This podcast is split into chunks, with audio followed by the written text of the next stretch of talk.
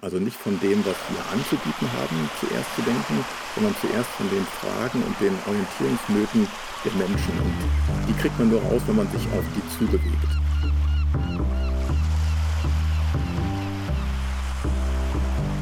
Und das ist für mich die spannende Herausforderung. Und da bin ich selber gefragt, sehe ich denn den Nachbarn auch als Nächsten? Also es ist etwas, was ich ja auch da hineinlege und vielleicht auch anderen sichtbar machen kann.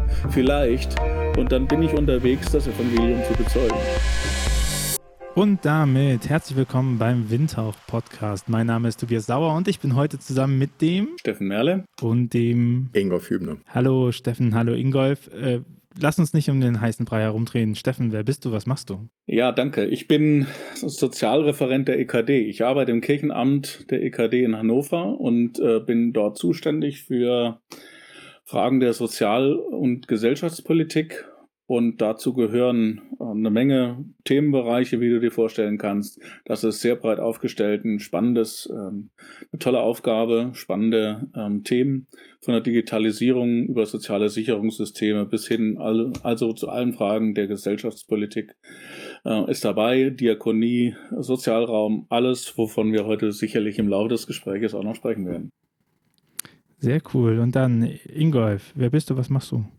Ich bin theologischer Referent bei der Diakonie Deutschland und arbeite da im Präsidialbüro äh, mit einem ähnlich breiten Fächer von Themen. Natürlich die Theologie im engeren. Äh, ich mache bei uns das Andachtsteam. Äh, ich bereite Gottesdienste vor, aber ich habe es auch mit den ethischen Themen zu tun und auch mit den Themen, wo sich Kirche und Diakonie organisatorisch gut verbinden. Und dazu gehört natürlich äh, die Sozialorientierung, über die wir heute reden wollen. Ich sag's, ich sag's euch ganz ehrlich, ne?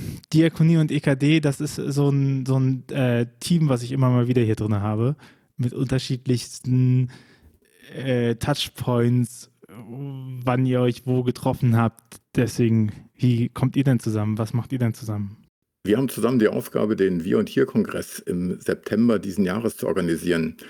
Ähm, und darüber, über die gemeinsame Arbeit haben wir uns kennengelernt. Ja, ich bin seit 1. Dezember im Kirchenamt und das heißt noch gar nicht so lange und äh, bin in diese, diesen Prozess jetzt mit eingestiegen. Und ähm, mein Referat ist sozusagen der Pendant zu Ingolfs Arbeit. Ähm, EKD und Diakonie machen gemeinsame ähm, Projekte und denken ähm, gemeinsam auch über Zukunft von Kirche und Diakonie nach. Und da hinein gehört dieser Kongress, äh, über den wir nachdenken. Und ähm, das entwickeln wir seit Dezember zusammen und vorher gab es schon mal Anlauf. Äh, das äh, musste aber wegen Corona dann auch gecancelt werden oder verändert werden und jetzt sind wir dabei, äh, den Kongress nochmal neu in digitale, hybride Formate zu übersetzen. Und so arbeiten wir zusammen von, von Kirchenamt und ähm, Vorstand Diakonie Deutschland. Den Kongress, den ihr ansprecht, das ist der Wir und Hier-Kongress, der vom 3. und 4. September der am 3. und 4. September 2021 stattfinden soll. Wo ist wahrscheinlich Corona-bedingt gar nicht so klar. Das Thema ist aber klar, und zwar gemeinsame Lebensräume gestalten. Äh, was, was ist dieser Kongress inhaltlich? Braucht es, wofür braucht es den? Den Kongress braucht es aus vielen Gründen. Den braucht es, äh, weil wir die Kirche und die Diakonie weiterentwickeln und neu aufstellen wollen, weil wir die Grenzen gemeindlicher und diakonischer Arbeit verschieben wollen, weil wir besser mit zivilgesellschaftlichen und anderen Akteuren zusammenarbeiten wollen, weil wir mit den Ressourcen der Menschen, die in der Kirche und in der Diakonie Ankerpunkte suchen, stärker mit einbinden wollen. Es gibt viele Quellen, die uns motiviert haben, diesen Kongress aufzusetzen. Glaube, du sagst, die Grenzen verschieben der Gemeinden. Wohin verschieben? Nach außen verschieben. Also wir wollen weg von einer engen, abgegrenzten äh, ich sage es mal ein bisschen spöttisch, Vereinskirche oder von einer Vereinsarbeit in der Diakonie, sondern wir wollen in offenen Netzwerken auf die Bedürfnisse der Menschen eingehen. Und dabei sind, glaube ich, muss man sagen, ähm, sehr vielfältige sozialraumorientierte Perspektiven in den Blick gekommen. Also ob das jetzt Generationen jung und alt sind, Stadt und Land, äh, gläubig oder säkular, Stadtteil und Kirche. Also wir haben echt ein breites äh, Themenportfolio, wenn man auf diese Sozialräume angeht. Aber entscheidend, und das hat Ingolf gerade gesagt, ist, glaube ich, der Prozess, also äh, der, äh, der Move, den, um den es eigentlich geht, nämlich, dass wir äh, rausgehen, uns herausfordern lassen, uns auf den Weg machen, in äh, Räume reingehen, die für uns vielleicht Lebensräume sind, aber wo es nicht ganz so typisch ist, dass sich Kirche und Diakonie gemeinsam mit äh, auf den Weg machen. Man könnte natürlich aber auch sagen, es gibt einen Grund, warum Kirche und Diakonie vielleicht da noch gar nicht ist, weil es gar nicht so wichtig ist. Die Frage verstehe ich nicht. Also das Hingehen zu den Menschen ist doch das Wichtigste für uns. Also wenn man sich Anwalt des Bösen mäßig anguckt und sagt, naja, wenn wir ja das Heil haben und in unserer Gemeinde das irgendwie toll ist, dann ist ja die Bewegung ja auch eigentlich, dass die Leute zu uns kommen. Ne? Bei uns ist ja der Sonntagsgottesdienst, bei uns ist ja die Katechese, äh, bei uns ist ja dieses tolle Angebot vom Chor, bei uns ist ja ähm, der Jugendkeller, bei uns ist ja das Rentencafé. Also die letzten Jahre war ja neben der Bewegung, das natürlich immer auch außerhalb war, was stattgefunden ist, ja schon die starke Bemühung zu sagen, die Gemeinde als vitalen Ort zu beleben und diesen Ort Gemeinde, Gemeinde, also wie viele Gemeindehäuser auch gebaut worden sind in den 60er Jahren. Ne? Das ist ja ähm, eine Zentrierung doch eigentlich. Aber genau diese Überlegungen, glaube ich, muss man nochmal hinterfragen. Also erstmal würde ich nicht sagen, wir haben das Heil exklusiv, äh, sondern ich denke Heil inklusiv. Also äh, da würde ich schon mal anfangen und sagen, nope, also da denke ich in eine andere Richtung. Zweitens glaube ich, dass wir uns doch eingestehen müssen, dass wir, ähm, wenn man in so eine organisationale äh, Embryonalhaltung geht, wie du das eben beschrieben hast. Ja? Also wir haben das hier und dann nehmen wir ja wahr, wir haben alle Angebote und sitzen aber auch da und fragen uns, oh, warum kommen sie denn nicht? Also das ist ja die Realität, mit der wir erst einmal umgehen müssen. Also ähm, das ist ja auch jetzt weniger eine Frage von Beteiligungsformen oder ob das gelingt oder nicht, sondern vom Grundsatz her sind wir aufgefordert hinzugehen und uns herausfordern zu lassen und nicht bei uns zu bleiben. Und äh, das ist die Grundaussage, glaube ich, die hinter dem Move steht, dass wir uns im wahrsten Sinne des Wortes herausfordern lassen und auf den Weg machen.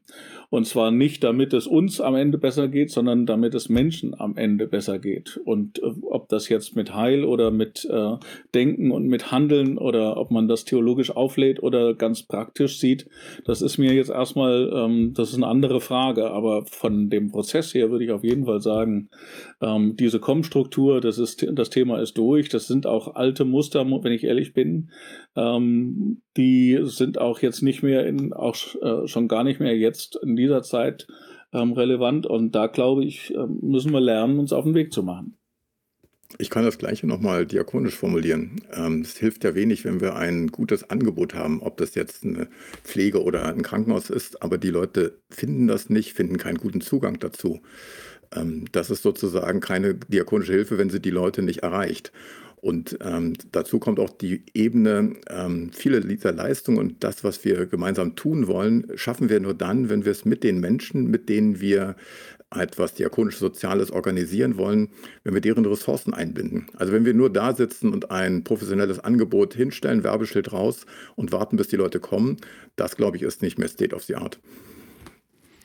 Aber stellt sich ja trotzdem die Frage, wenn wir auf Gemeinde gucken, dann ist es ja gerade im Protestantismus äh, die Keimzelle für Christentum, oder?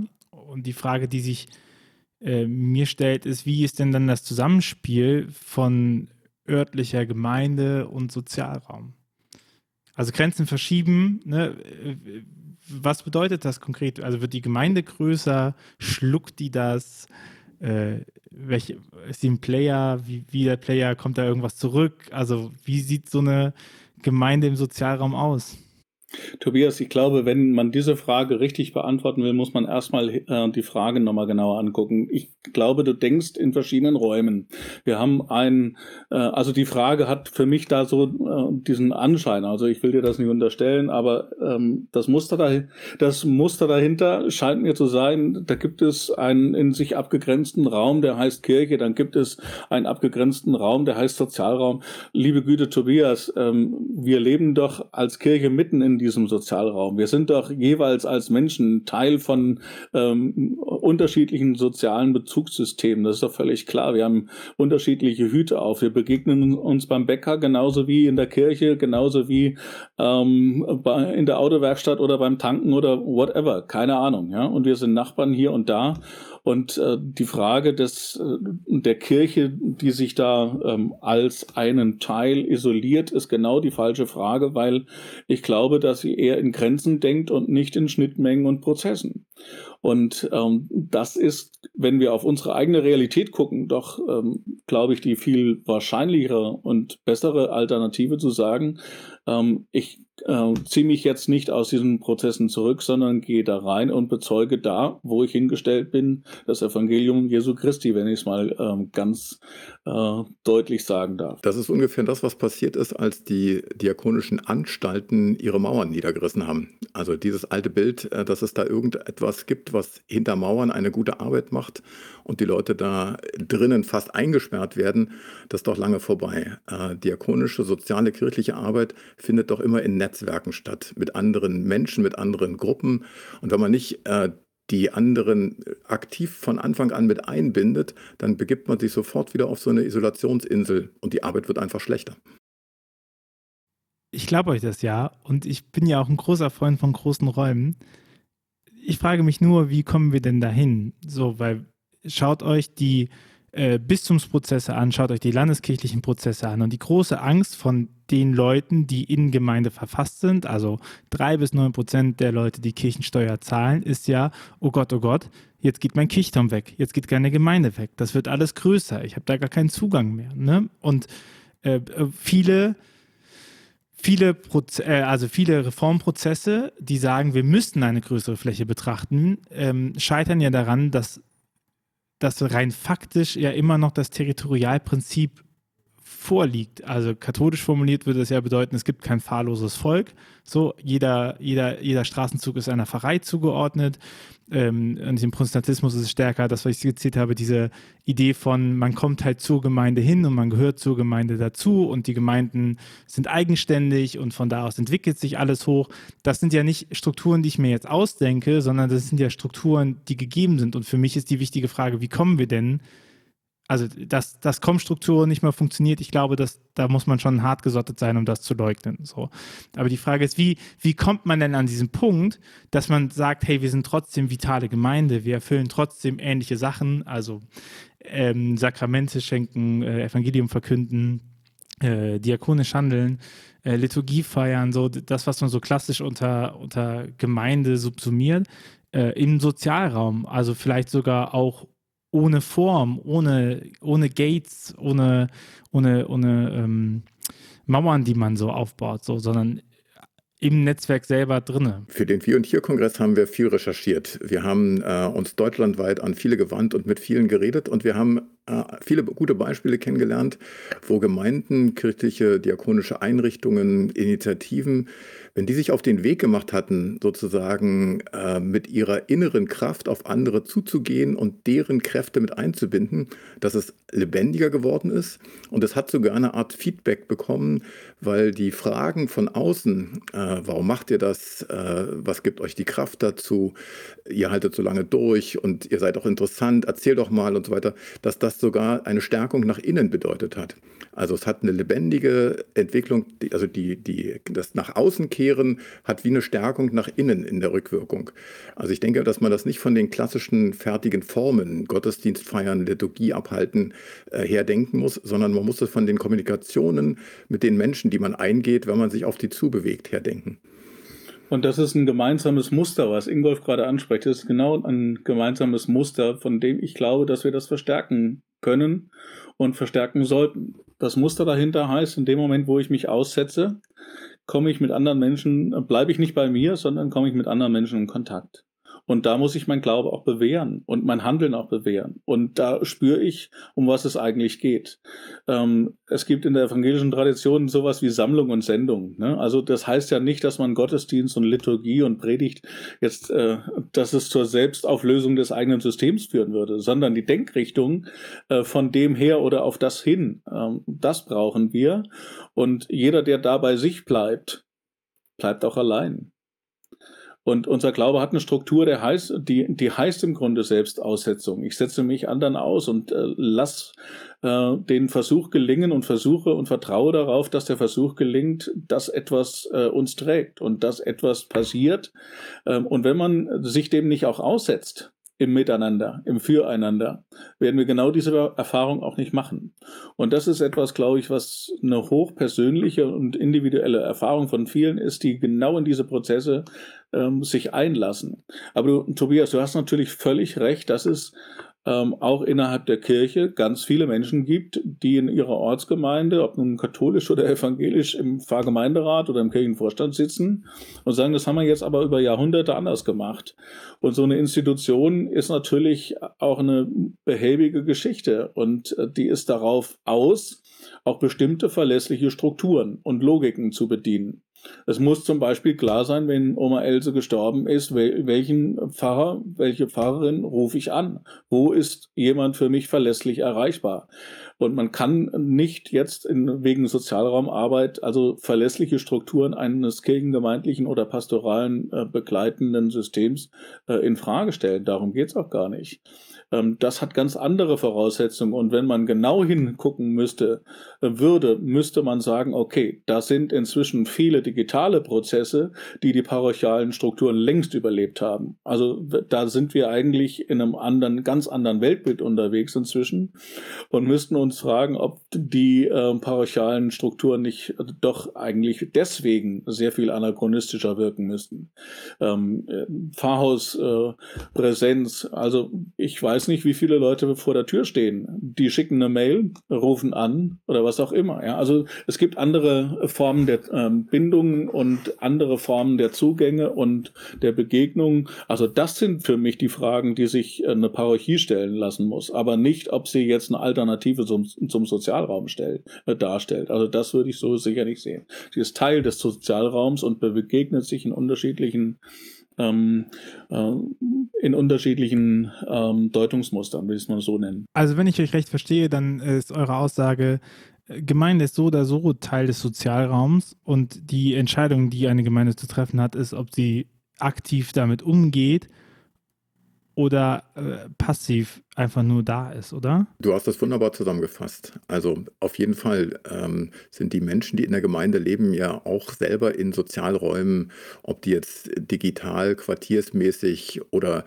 eher äh, von sozialen Bedürfnissen her gedacht. Also äh, wir brauchen äh, Krankenhäuser oder Pflegeeinrichtungen oder äh, eine Kindertagesstätte. Also wir Menschen in den Gemeinden sind doch eh in Sozialräumen unterwegs. Ähm, das ist doch eine komische Abgrenzung, wenn man äh, die Gemeinde auch nicht von diesen Netzwerken her denkt. Also wenn wir ehrlich sind, sind doch auch viele Gespräche und vieles das, was wir in der Gemeinde austauschen, äh, das dreht sich doch um unsere sozialen Fragen. Und da ticken wir ja nicht so viel anders als viele andere Menschen, die ähnliche Bedürfnisse haben.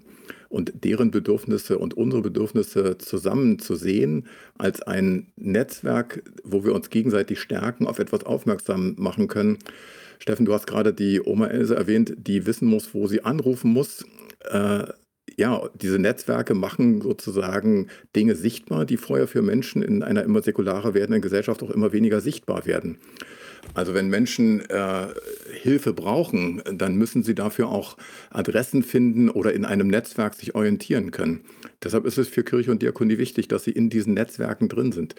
Äh, es bilden sich einfach auch sozialräumliche Netzwerke, auch neben den Kirchen und äh, diakonischen Einrichtungen. Ähm, die Zivilgesellschaft ist ja mittlerweile äh, ein großer, starker Faktor. Also wir dürfen ja nicht so tun, als ob es äh, neben der Kirche und der Diakonie keinen Sozialraum gäbe. Also für die ganze Sozialraumorientierung ist ein wichtiger Ansatz, von den Bedürfnissen, Sehnsüchten, Sinnsuchen der Menschen herzudenken. Also nicht von dem, was wir anzubieten haben, zuerst zu denken, sondern zuerst von den Fragen und den Orientierungsnöten der Menschen. Und die kriegt man nur raus, wenn man sich auf die zubewegt. Ähm, also wenn man mich ganz praktisch fragen wird, wie macht man denn sowas, da würde ich zuerst mal raten, ähm, geht einfach mal zu zweit, zu dritt äh, durch den Stadtbezirk, durch das Quartier, äh, aber jetzt sozusagen nicht äh, als oberflächlicher Spaziergänger, sondern versucht hinter die Türen, hinter die Einrichtungen, hinter das zu schauen, was dort äh, zu sehen ist und nehmt Kontakt zu dem auf. Ladet Leute ein, mit denen ihr vorher selten gesprochen habt. Also vielleicht eher auf der kleinen institutionellen Ebene. Da gibt es ähm, den kleinen Verein XY, mit dem man bisher keinen Kontakt hatte. Und auf einmal stellt man fest, das sind Menschen mit äh, Bedürfnissen, aber auch mit Ressourcen. Und mit denen äh, etwas Gemeinsames zu schaffen, ähm, ist auch für, davon gehe ich zutiefst davon aus, für beide gewinnbringend. Also die ganz klassischen Dinge sind natürlich, wenn im Dorf die äh, Feuerwehr mit der äh, Kirchgemeinde zusammenarbeitet. Aber da gibt es noch viel mehr. Das ist sozusagen nur der schon sichtbar gewordene Klassiker. Also ich hoffe, dass wir durch den Wir und Hier Kongress noch viel mehr so eine kleinen Klassiker bilden können.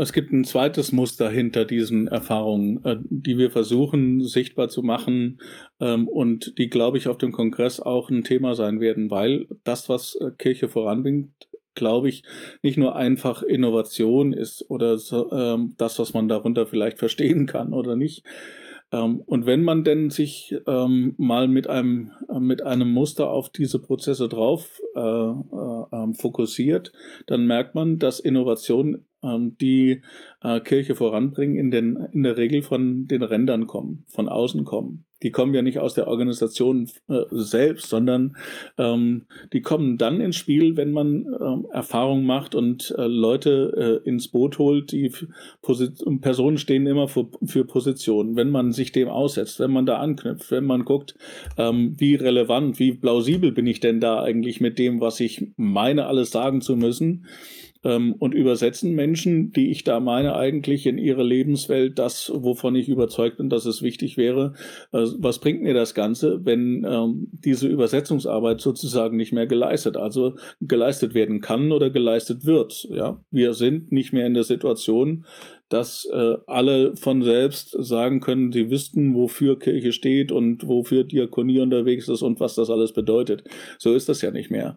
Ähm, also müssen wir uns doch was überlegen und äh, müssen auch, äh, ähm, glaube ich, die Offenheit zeigen, dass wir uns von dem her ähm, nochmal auch hinterfragen lassen.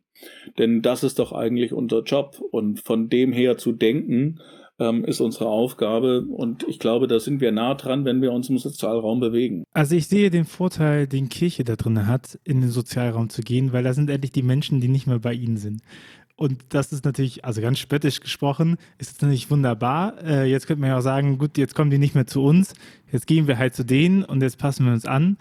Ähm, oder wir passen uns nicht an, sondern wir machen da professionelle Arbeit etc. Aber dafür würde jetzt für mich dazugehören, ähm, auch Mehrwert für den Sozialraum zu geben. Und deswegen auch meine Frage, äh, welchen Mehrwert bietet denn Kirche, kirchliche Gemeinden, diakonische Einrichtungen für den Sozialraum? Oder sind wir Nutznießer? Tobias, darf ich erstmal eine Gegenfrage stellen? Klar. Ähm, okay. Wenn es um Gottesdienste geht und wir uns wünschen würden, dass die Gottesdienste voll sind, worum geht es da eigentlich? Wenn wir uns sagen, wir wünschen uns, dass Gottesdienste gut besucht sind, was ist die eigentliche Intention dahinter? Dass Gottesdienste gut besucht sind oder dass Menschen da sind, die für sich etwas mit nach Hause nehmen? Und äh, ich habe oft den Verdacht, dass wir so ticken, dass wir einfach wollen, dass Gottesdienste gut besucht sind. Darum geht es doch überhaupt gar nicht. Das ist doch nicht das Ding. Wir wollen doch nicht einfach nur, dass Gottesdienste besucht sind, gut besucht sind. Natürlich würden wir uns das wünschen, aber das ist doch nicht der Selbstzweck. Es ist doch nicht darum, dass sich die Institution erhält oder dass äh, die Kirche für sich da ist. Kirche ist, ähm, vorhin hatten wir Dietrich Bonhoeffer, lieber Tobias, im Vorgespräch, ja, ähm, Kirche für andere, ähm, mit anderen, äh, bei anderen. Das ist es. Ähm, und ich glaube, ähm, wir müssen uns eingestehen, dass wir da nicht in dieser, äh, in dieser Vereins- oder Institution Evolutionslogik hängen bleiben und sagen, ähm, es ist dann gelungen, wenn möglichst viele da sind äh, und bei uns angekommen sind. Und wenn das nicht mehr funktioniert, gehen wir halt hin. Die, die Motivation hinter der Frage ist, um wen geht's eigentlich? Es geht nicht um den Erhalt der Institution oder um die Prozesse für oder in Kirche, sondern es geht doch immer nur um Menschen, die wir mit dem Evangelium, mit dem Helfen und Handeln und Bezeugen in Kontakt bringen. Und das ist für mich nichts Exklusives, das ist immer inklusiv. Und das ist äh, am Ende völlig egal, ob die kommen oder wir hingehen. das ist ähm, für mich dasselbe. Und man muss mal wirklich mal von den Menschen das her denken. Also du hast jetzt gerade von inklusiv oder exklusiv gesprochen. Also für die Menschen ist das doch viel mehr eine Einheit. Also die sind im gottesdienstlichen, gemeindlichen, kirchlichen Raum oder auch irgendwo anders unterwegs. Für die ist das viel stärker eine Kontinuität. Wenn wir das abgegrenzt denken, dann geht das einfach an der Lebenswirklichkeit der Menschen vorbei. Also wenn man äh, Sozialraum so versteht, dass äh, der Raum, in dem die Menschen sich bewegen, wie so eine Art Kontinuität ist, die kann bis in den gottesdienstlichen Raum hineinragen. Dort treffen sich Menschen und kommunizieren. Und wenn wir diese äh, religiöse oder auch soziale Kommunikation ernst nehmen, dann heißt das, wir können die gar nicht monopolisieren. Und deshalb bedeutet das, dass kirchliche und diakonische gemeindliche Arbeit wirklich so, das ist, was ich vorhin meinte, mit denen über die Grenzen hinausgeht. Diese Kommunikation, die Angebote, die, dieses Suchen nach Bedürfnis und Orientierung, das muss einfach weiter über diesen Raum hinausgehen. Also wenn wir als Gemeinden, Kirchen, diakonische Einrichtungen nicht dort in diesen Netzwerken drinnen sind, also ich meine das gar nicht im Sinne von Präsenz einer Institution, sondern von Anwesendsein von Menschen, die interessiert sind an anderen Menschen. Wenn wir das nicht sind, dann endet doch diese religiöse Kommunikation an einer ganz eigenartigen Grenze. Ich, äh, ich bin ja gar nicht so gegen den Sozialraum. Ich mag das Konzept ja, ich stelle mir nur die Frage, warum das noch nicht umgesetzt ist. So, und das versuche ich zu vergründen. Und äh, deswegen meine Nachfragen. Ne? Also ihr müsst mich nicht mehr davon überzeugen, dass es sind, dass Kommstrukturen vorbei sind, dass Territorialgemeinde stirbt. Ähm, da bin ich ein äh, großer Verfechter von dem, dass das so ist. Ich versuche zu verstehen, mh, wieso sich Kirche so schwer tut, in, so, in Sozialräume zu gehen und wieso der Sozialraum vielleicht auch gar nicht so ähm, äh, darauf drängt, dass Kirche in den Sozialraum reinkommt. Und deswegen nochmal meine Frage, was ist denn der Mehrwert von Kirche im Sozialraum? Also welchen Mehrwert können dann Kirche und äh, katholische, evangelische Gemeinden, ähm, diakonische Einrichtungen in dem Sozialraum bieten? Also ich meine, diakonische äh, Einrichtungen ist immer klar, ne? da kommt immer Caritas und die Subsidiaritätsprinzip und die machen was. So, wenn wir an die Pastoral gehen, da wird es, glaube ich, ein bisschen. Nee, die, die Frage betrifft beide Ebenen. Also wir haben in der Diakonie und in der Caritas gelernt, auch das funktioniert nicht, wenn wir sagen, die Leute sollen zu uns kommen, kriegen ihre soziale Leistung und dann gehen sie wieder. Ähm, das hilft nicht. Äh, es hilft, äh, dann hat man zwar in der Foodbank eine Tüte von Essen mitgenommen, ähm, aber weiß ich, ob man nicht weiß, wie das Gemüse zubereitet wird oder ob das nur über den nächsten Tag hält, äh, das ist alles zu kurz. Es geht darum, Netzwerke zu stärken, die eben darüber hinaus denken, nicht bloß diese eine Essensversorgung. Und äh, das ist jetzt symbolisch auch für gerne die gemeinsame Sinnsuche. Ähm, du hast gerade gefragt, warum das nicht funktioniert. Das finde ich eine interessante Frage, die stelle ich mir auch oft. Eine der Erklärungen ist für mich, dass wir in der Vergangenheit doch eben sehr ein auf hauptamtliche Mitarbeitende der Kirche ausgerichtetes Arbeitsprinzip haben und deshalb die äh, Gaben, Ressourcen von anderen Personen nur punktuell mit reinholen. Also die Arbeit von Ehrenamtlichen wird immer mehr geschätzt, aber ich sehe, dass äh, ringsrum um Gemeinden, diakonische Einrichtungen noch viel mehr Menschen sind, die durchaus Gaben haben. Und das beziehen wir gar nicht ein. Gaben und Bedürfnisse haben ja auch so eine Balance. Also Menschen bilden ja ihre Stärken gerade darin aus, wo sie am stärksten auch suchen. Und das in äh, unsere gemeinsame Arbeit äh, gar nicht gleich vereinnahmt, also nicht in unsere Arbeit einbringt, sondern das zu einer gemeinsamen Arbeit zu entwickeln, wo Menschen auch ganz unterschiedliche Gaben einbringen. Wir sehen ja gerade jetzt in diesem Digitalisierungsschub zum Beispiel, dass äh, viele kleine oder große Nerds äh, auf einmal in diesen Netzwerken helfen, Dinge in der Kommunikation auf die Schiene zu setzen, die eine klassische Gemeindearbeit nie geschafft hätte. Äh, so eine Beispiele, dass also Menschen ihre Gaben einbringen können in ein gemeinsames sie werden sich sicher wahrscheinlich weigern, sozusagen das, was Sie haben, für uns einzusetzen. Das ist eine komische Art von Monopolisierung. Das Sozialraumkonzept versucht, diese Monopolisierung zu überwinden und einen gemeinsamen Raum zu entwickeln, wo Bedürfnisse und Gaben ineinander in einen guten Austausch kommen. Und das kann auf ganz verschiedenen Seiten sein. Das kann von der Nachbarschaftshilfe sein äh, bis zur Begegnung gegen Einsamkeit, bis zu digitalen Fragen oder Schulfragen und so weiter. Also das kann in vielen Dimensionen sein. Diese vielen Dimensionen versuchen wir auf dem Sozialraumkongress ja zu zeigen und deshalb den Leuten Wege in diese gemeinsame Arbeit im und am Sozialraum äh, hineinzubringen. Ich würde auch die Frage nach dem Benefit, ähm, Tobias, nicht äh, äh, so formulieren, was ist der Benefit für Kirche oder Diakonie, sondern ich würde sagen, was ist der Benefit für die Menschen im Sozialraum.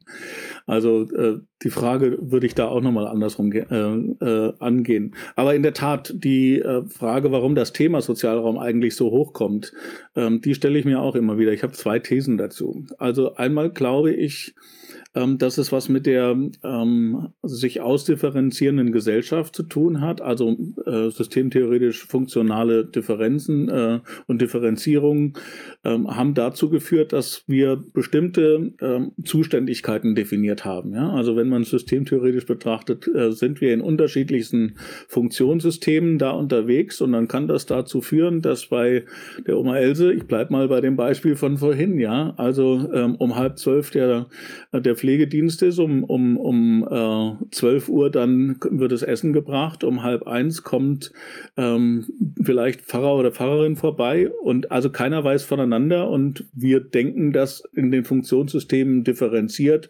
Und ähm, das heißt, da gibt es keine Schnittmengen. Wo sind da die Übergänge? Wo sind da auch die äh, äh, völlig klar eigentlich notwendigen Absprachen, die Schnittmengen äh, im Miteinander, wo man sich im Sozialraum orientiert? Also diese, diese äh, hoch differenzierte, auch funktionale Gesellschaft, funktional differenzierte Gesellschaft, hat jetzt irgendwann dazu geführt, dass man gemerkt hat, glaube ich, mit diesen Versäulungen, ähm, den, den Funktionsdifferenzen, äh, den, äh, da arbeiten wir auch zum Teil aneinander vorbei. Und wir brauchen eine Stärkung der Schnittmengen. Und die, äh, der Ort, wo diese Schnittmengen gestaltet werden, ist der Sozialraum. Wir hätten früher vielleicht äh, gesagt, okay, in, in Dorf äh, Neues aus Uhlenbusch oder was auch immer, ja, das sind das alles ganz selbstverständliche Prozesse. Ja, damals hatten wir auch diese funktionale Differenzierung nicht.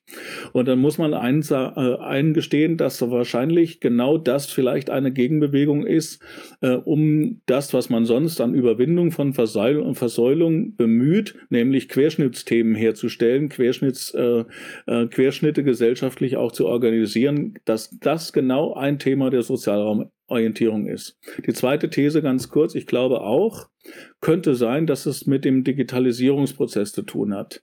Digitalisierung sorgt dafür, dass viele, äh, viel Kommunikation stattfindet, aber eher an oberflächlichen, ähm, äh, in oberflächlicher Kommunikation. Das hat jedenfalls unser Miteinander auch verändert. Und ich könnte mir vorstellen, dass ähm, das auch so eine Art Gegenbewegung oder jedenfalls eine belastbare Korrelation darstellen, äh, sich darstellen lässt. Ähm, dass zwischen Digitalisierung und der Form der Kommunikation dort auch es wieder mehr darum gehen muss, in Beziehungen, in belastbare Beziehungen reinzugehen. Äh, du kannst dich aus dem Chat einfach abschalten, aber im Sozialraum begegnest du auch morgen wieder dem Bäcker, beim Bäcker, dem Nachbarn oder der Nachbarin und ähm, musst und wirst weiter mit denen auskommen müssen. Also da gibt es, glaube ich, auch eine interessante, spannende Korrelation zwischen den Digitalisierungsprozessen und der Orientierung im Sozialraum. Ich finde die beiden Sachen super, die du da äh, versuchst zu analysieren. Und ich würde die beiden äh, nochmal gerne ergänzen. Also wir kommen ja von dem klassischen Bild der Volkskirche her und wissen, dass es das längst nicht mehr ist. Jetzt haben wir das Übergangsmodell Großkirche, aber wir wissen, dass wir hier ähm, längst auf der Ebene angekommen sind, dass Kerngemeinden eher zu den Minderheiten sind. Und da hat sich ja viel stärker daneben eine Art Zivilgesellschaft ausgebildet. Und wenn wir als Kirche weiter relevant sein wollen, dann müssen wir einfach mit dieser Zivilgesellschaft ein Verhältnis finden.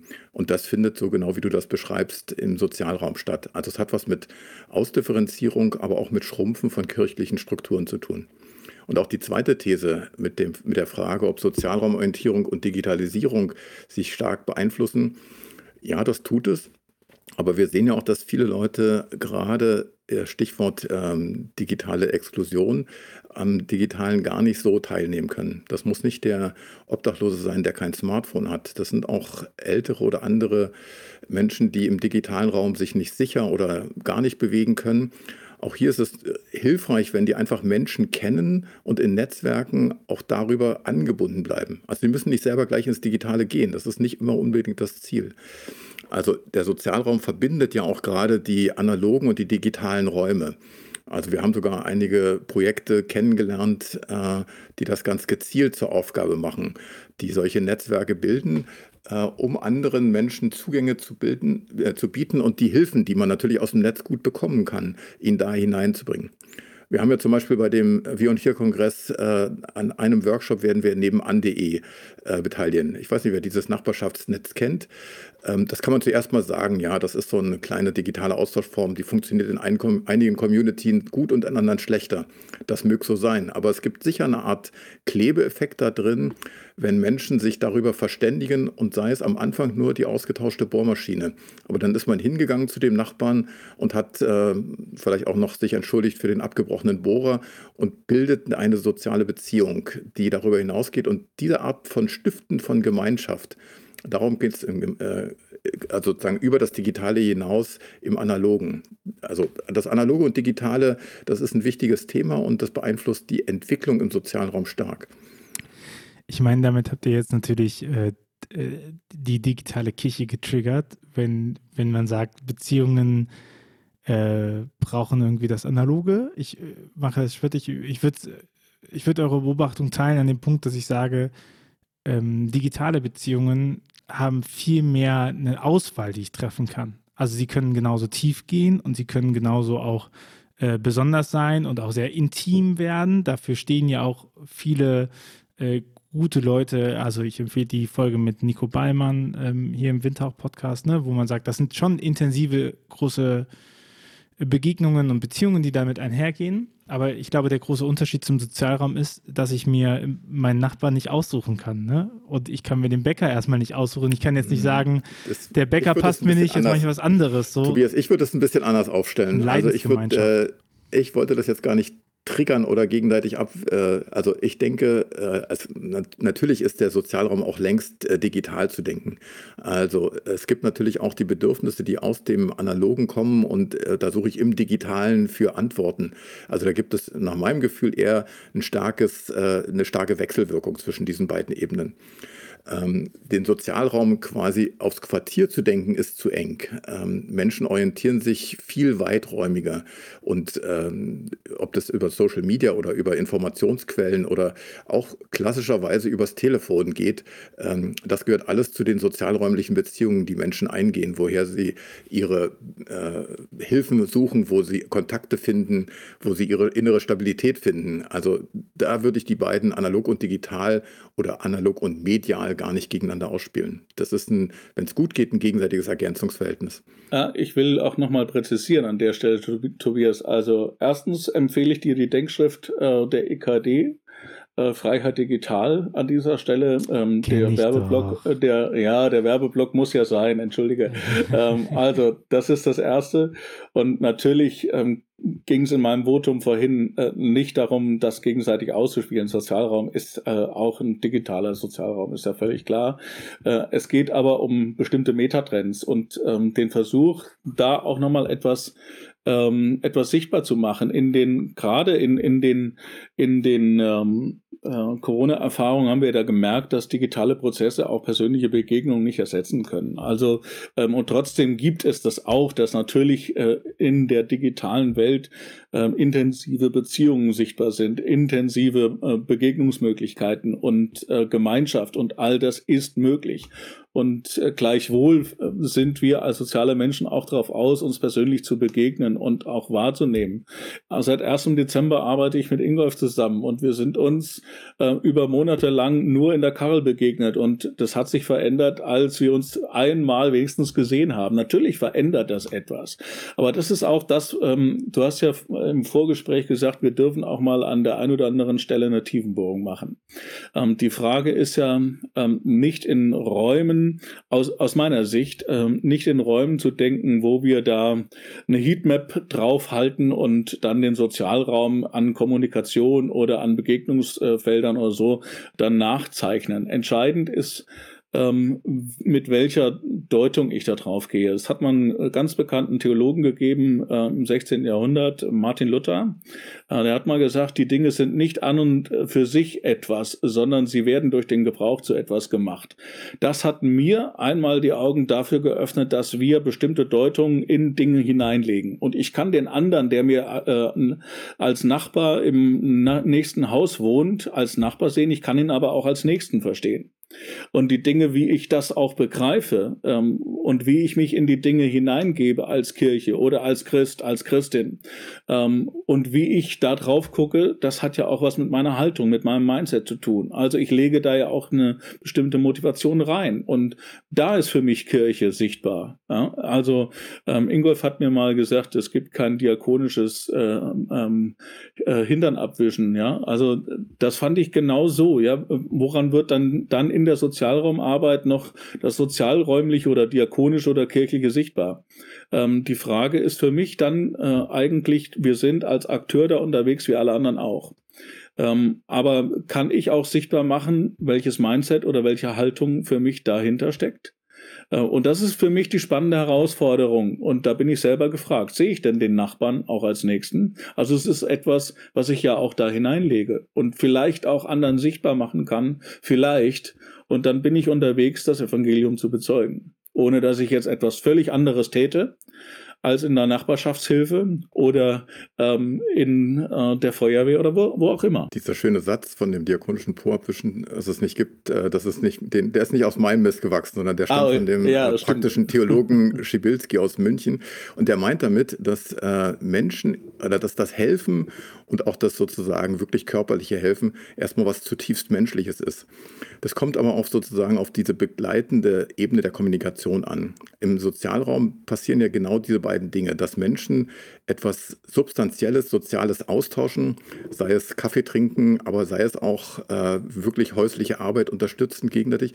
Und das ist aber immer von Kommunikation begleitet. Also auf diese beiden Ebenen kommt es an, dass man äh, im Sozialen gemeinsamen Praxen übt. Also man könnte den Sozialraum auch einen Raum von sozialen Praktiken ne, bezeichnen.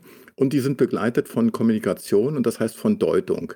Wir geben den äh, ganzen Dingen, die wir tun, natürlich den Sinn und reflektieren gemeinsam darüber, warum machst du das oder warum interessiert dich das nicht und so weiter. Und diese Kommunikation, das ist ja der, der Einstieg auch in eine tiefere Art von Kommunikation und in eine gemeinsame Suche nach Sinnantworten. Ähm, ich finde, äh, also auch die Corona-Krise zeigt uns ja überall da, wo man praktisch einander im, ich bleibe mal bei dem Thema Sozialraum, einander helfen kann.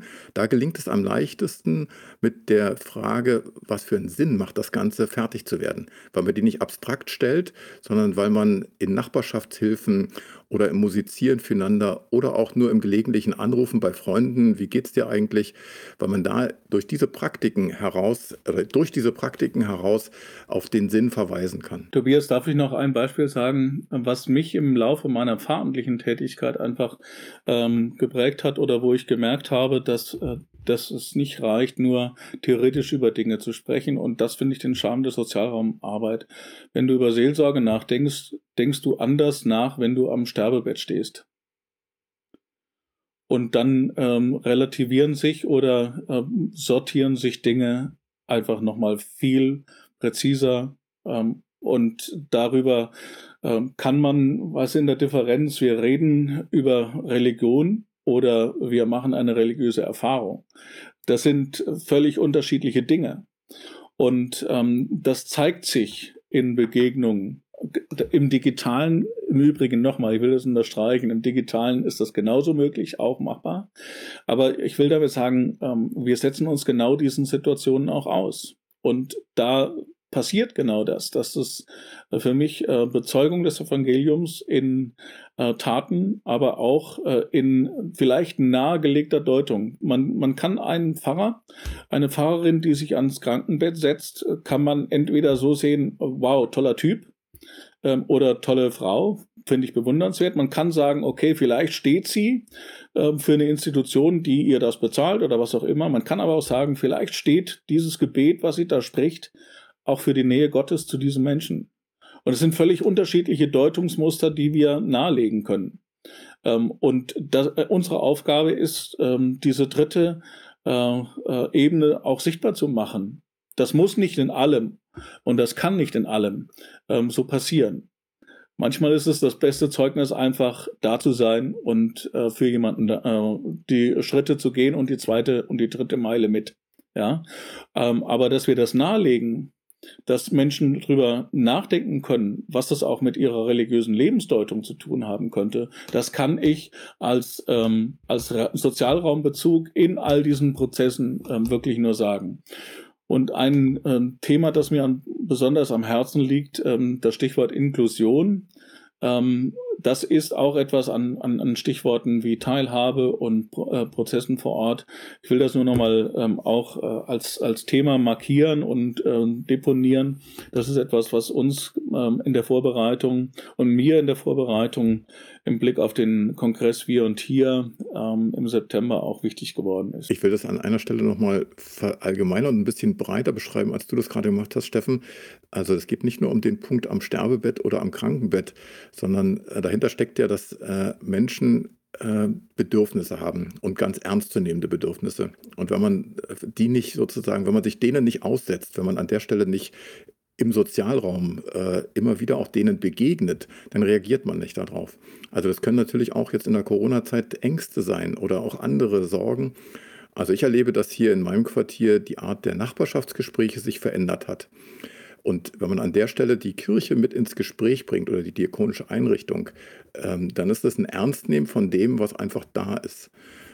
Also ich will es weghaben von diesen, oder ich will es verallgemeinern von diesen Extremsituationen, Sterbebett. Menschen haben einfach eine, äh, eine große Bedürfnisstruktur. Und wenn wir auf die nicht reagieren, dann arbeiten und leben wir als Kirche und Diakonie an den Menschen vorbei.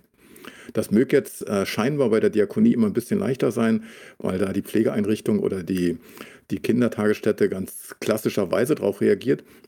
Aber auch da haben wir die Erfahrung gemacht, wenn man nur singulär auf dieses eine Bedürfnis, also das Kind abzugeben und es ist dann untergebracht, reagiert, auch das ist zu kurz.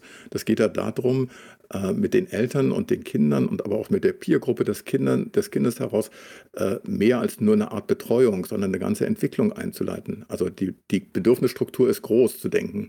Und wenn man sich dem wirklich aussetzt, dann entwickelt man das gemeinsam. Deshalb haben sich ja zum Beispiel viele Kindertagesstätte auf den Weg gemacht und sich zu Familienzentren und Begegnungszentren entwickelt und entwickeln eine ganz andere Arbeit, binden andere mit ein. Oder ich kenne das von der anderen Seite her. Ich habe eine nette Initiative kennengelernt. Äh, das gibt es nicht nur im kirchlichen Bereich, wo sich äh, Wahlgroßeltern um äh, Kinder kümmern, weil die Eltern zu wenig Zeit haben. Ist vielleicht jetzt in Corona-Zeiten durch die Begegnungseinschränkungen schwieriger geworden. Aber solche Begegnungen zu stiften, die Bedürfnisse von Menschen ernst nehmen. Das ist, glaube ich, der Kern von dem Gedanken. Und das wäre ja auch ein großer Mehrwert, den Kirche schafft. Also Netz, Netzwerke zu unterstützen und in Netzwerken zu sein, die über das, was an Kontingent drin ist, halt arbeiten und nicht in dem Sinne, dass sie sagen, ja, wir sind jetzt übrigens hier, jetzt beten wir mal alle miteinander und jetzt machen wir mal Andacht, damit das hier irgendwie vorangeht, sondern indem sie ähm, Menschen tatkräftig mitarbeiten lässt, oder? Also ganz praktisch äh, auf, auf den Begriff der Nächstenliebe auch zurückführen. Nicht Nächstenliebe im Sinne von, ich tue das für jemand anderen, damit ich jetzt endlich mal hier so meine christliche Wertschuld loswerde, sondern äh, Nächstenliebe als Akt, der darauf aus ist, in dieser Welt äh, immer es ein Stückchen näher ans Paradies auch drankommen zu lassen. Und das nicht für mich, sondern eben für alle, oder? Richtig, aber wichtig ist auch die, die zweite Ebene. Also nicht immer ich tue etwas, sondern ich gebe anderen die Möglichkeit, sich zu beteiligen also auch deren Gaben einzubeziehen. Also das war das Stichwort Teilhabe und Inklusion. Amen. Also wir, Amen. wir dürfen nicht wieder zurückfallen in das, äh, wir begeben uns jetzt in die Ebene der Bedürfnisse der Menschen und dann sehen wir das und dann äh, versuchen wir irgendwie wir darauf zu reagieren. Das geht darum, auch deren Ressourcen und Stärken anzunehmen und die mit einzubinden. Also gar nicht so sehr im Sinne von Bedürfnis und Bedürfnisbefriedigung zu denken, sondern von Menschen, die denken ja viel komplexer. Die wollen ja sozusagen auch eine Art von Selbstbestätigung. Ähm, also wenn ich äh, Leuten geholfen habe, also dass man dann zum Kaffeetrinken eingeladen wird, ist der Versuch, selber etwas zurückzugeben. Und das ist ja nur ein ganz kleines symbolisches Beispiel dafür. Menschen wollen sich einbringen und Sozialräume soll man als Chance sehen, dass Menschen mit ihren Gaben, Ressourcen Und seien es auch nur freundliche Aufmerksamkeiten. Also die einen sind körperlich stärker und die anderen sind einfach sozial stärker und sind aufmerksamer. Also es gibt viele Arten von Gaben, die man da drin wecken. Und dann, lieber Ingolf, geht es eben auch nicht nur darum, wie wir als Kirche oder Diakonie in den Sozialraum gehen, sondern vor allem, äh, wie der Sozialraum auch in die Kirche und Diakonie kommt. Also äh, ich würde es auch gerne nochmal von dieser Pointe her verstärken. Ähm, wir sind ja äh, traditionell sozusagen in Kirche so aufgestellt, wenn das Dach kaputt ist, suchen wir uns jemanden, äh, der das vielleicht ehrenamtlich irgendwie ähm, wieder äh, ganz und reparieren kann. Ja, ganz macht und reparieren kann. Ähm, also von, von dieser Notwendigkeit her oder von den Bedarfen, die wir jetzt vielleicht haben, wer ist denn da, wer kann uns das jetzt machen?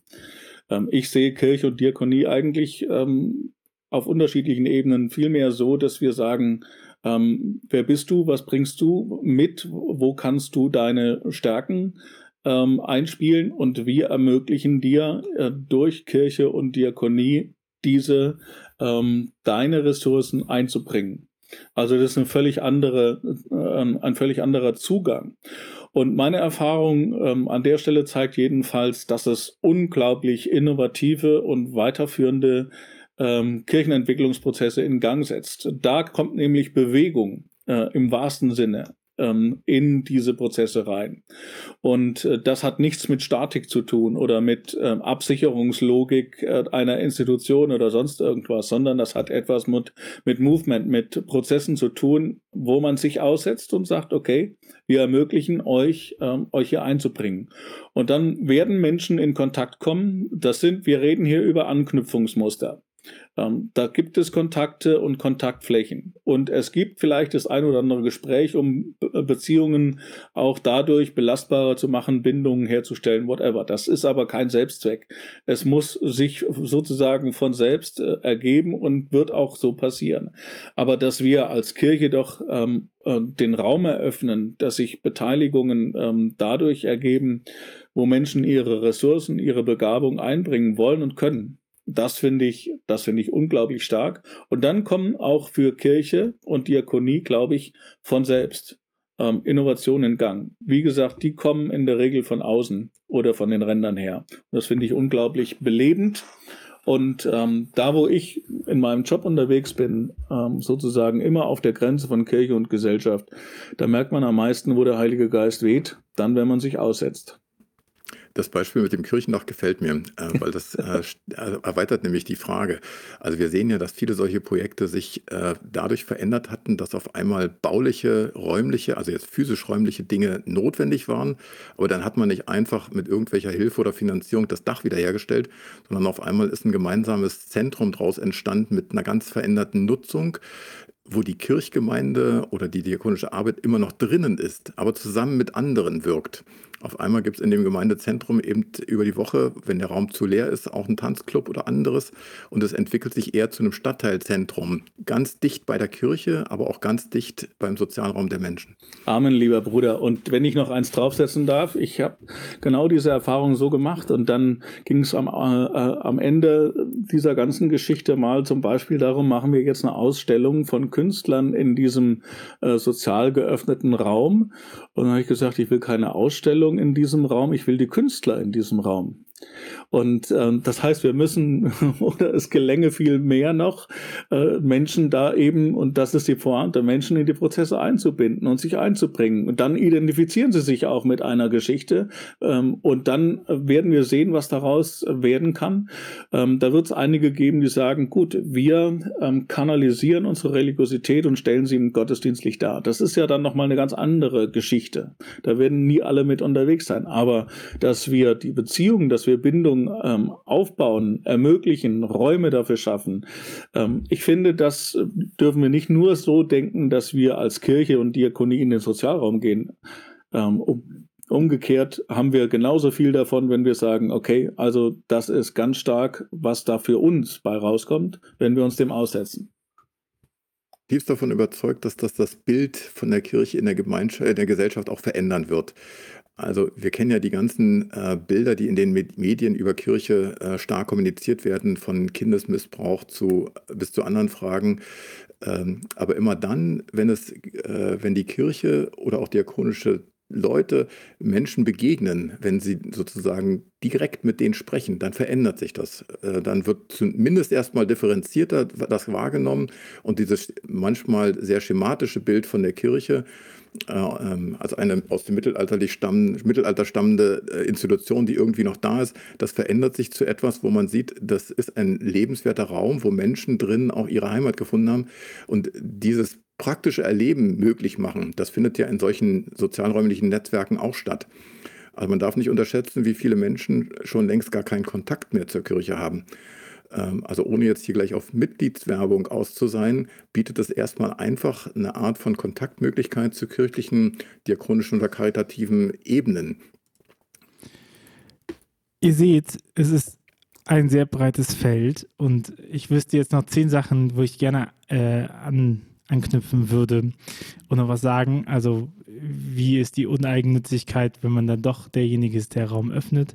Also aber ich lasse das und ich lade euch gerne nochmal ein, dass wir darüber reden. Und ähm, alle Leute, die das auch interessant fanden, über Sozialraum und die Frage, wie das die Art und Weise, wie Kirche in Zukunft gesehen und gedacht wird und äh, wie auch kirchliche Struktur sich im Territorium aufbauen kann, interessiert den, ähm, können wir den äh, Wir und Hier Kongress 3. und 4. September 2021 empfehlen.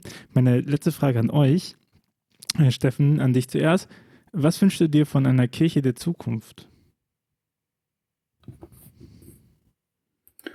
Dass sie ein Raum ist, in dem Menschen ihre Glaubenserfahrungen miteinander ähm, gestalten, leben, feiern können und ähm, in der sie die Erfahrung machen, dass Kirche offen ist für, ähm, für eine Zukunft, die auf uns zukommt. Danke, Ingolf. Was wünschst du dir von einer Kirche der Zukunft? Ich wünsche mir von einer Kirche der Zukunft, dass sie von innen her diakonisch ist, dass sie das Soziale und das Religiöse gut miteinander verbindet und nicht einseitig wird, nicht sich auf eine religiöse Kommunikation zurückzieht oder auf eine nur soziale Hilfe, sondern dass sie eine gute Verbindung zwischen diesen beiden Ebenen schafft. Wir Menschen sind äh, Menschen mit Leib und mit Seele und äh, eine gute Kirche muss beides äh, gut bedienen können. Dann äh, danke ich euch schon mal für ähm, euren Einblick in eure, in eure Vorarbeitung in diesem Kongress und man merkt, dass ihr sehr, sehr, sehr, sehr viel äh, darüber nachgedacht habt und ich, äh, ich, stelle mir auch vor, dass das eine sehr ähm, ein sehr kaltes Wasser zum 1. Dezember war, um reinzuspringen und äh, ich spüre, dass ihr da mit Leidenschaft mit dabei seid. Das freut mich sehr. Wenn du, lieber Podcast-Hörer, liebe Podcast-Hörerin, diesen Podcast magst und uns unterstützen willst, dann gib doch gerne fünf Sterne bei iTunes. Äh, schreib uns äh, auf windhauch.ruach.jetzt ähm, in die Kommentare, äh, was deine Meinung zu den Folgen ist oder auf den sozialen Netzwerken mit dem Hashtag Windhauch Windhauch. Wir freuen uns darüber. Ich freue mich darüber, die Nachrichten zu bekommen und zu lesen und zu sehen, wie das bei euch so weiterwirkt und bei dir so weiterwirkt. Äh, Steffen Ingolf, mir bleibt nichts mehr übrig heute, als euch einen wunderschönen Tag zu wünschen. Dankeschön, dass ihr da wart. Vielen Dank. Es war eine schöne Gesprächsrunde. Yes. Bis demnächst mal. Ciao. Dieser Podcast ist eine Gemeinschaftsproduktion von Ruach Jetzt und der Evangelischen Arbeitsstelle für missionarische Kirchenentwicklung und diakonischen Profilbildung MIDI. Produziert von Ruach Jetzt. Mehr Informationen findest du auf windhauch.ruach.jetzt.